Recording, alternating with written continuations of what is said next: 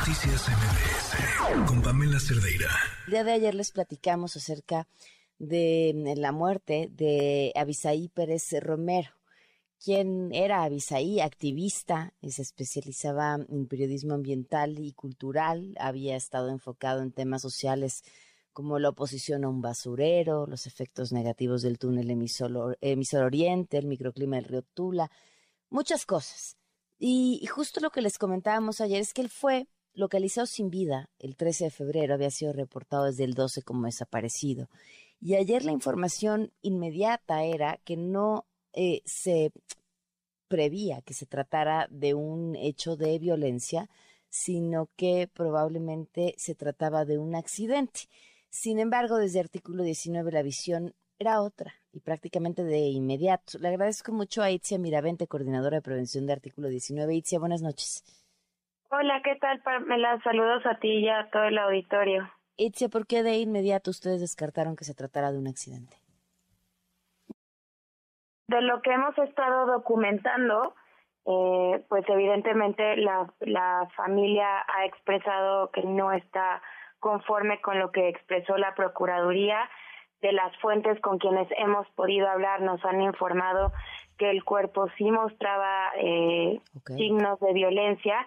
Y bueno aunque todavía seguimos esto es importante decirlo no en un en el proceso de documentación del caso al final los los casos de asesinatos a periodistas pues llevan un, un tiempo documentar no hablar con las personas cercanas entender el contexto los antecedentes. Eh, pero pues de, la, de las primeras informaciones que nos han llegado eh, gente cercana a él ha expresado que ellos consideran que sí se trató de, de un asesinato. ¿Qué motivos tienen para considerarlo además de las evidencias que nos decías en el cuerpo? Lo que nos dicen es, eh, digo, aclarando que todavía está en proceso de documentación, pues vemos que sí eh, había signos de violencia, eh, existe un contexto no en la zona del municipio de Tula de Hidalgo en la zona del Valle del Mezquital donde incluso otro otro defensor de la tierra y territorio meses anteriores también había sido asesinado. Y bueno evidentemente no descartamos el contexto en el cual él estaba haciendo una labor periodística y de defensa de tierra y territorio que actualmente en el país pues son eh, digamos los dos las dos eh, actividades no de mayor riesgo.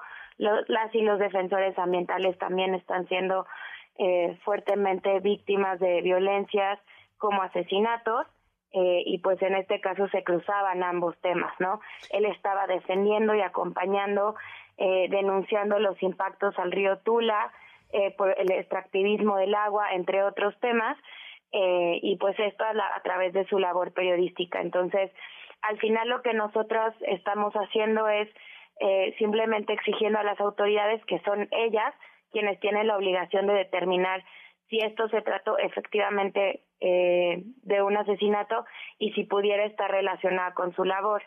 Eh, obviamente, pues atendiendo a aquellas cuestiones que son eh, obvias o visibles, ¿no? Como signos de violencia. Claro, ahora, ¿había él recibido algún tipo de amenaza o hecho alguna denuncia sobre alguna amenaza? Eh, esa, esa información todavía no, no la tenemos clara. Estamos en el proceso de entender si había eh, antecedentes o no. Itzia, te agradezco mucho que nos hayas tomado la llamada y seguimos, por supuesto, al pendiente de este caso. Al contrario, muchas gracias a ustedes por la llamada. Cuídate. Gracias, buenas noches. Noticias MBS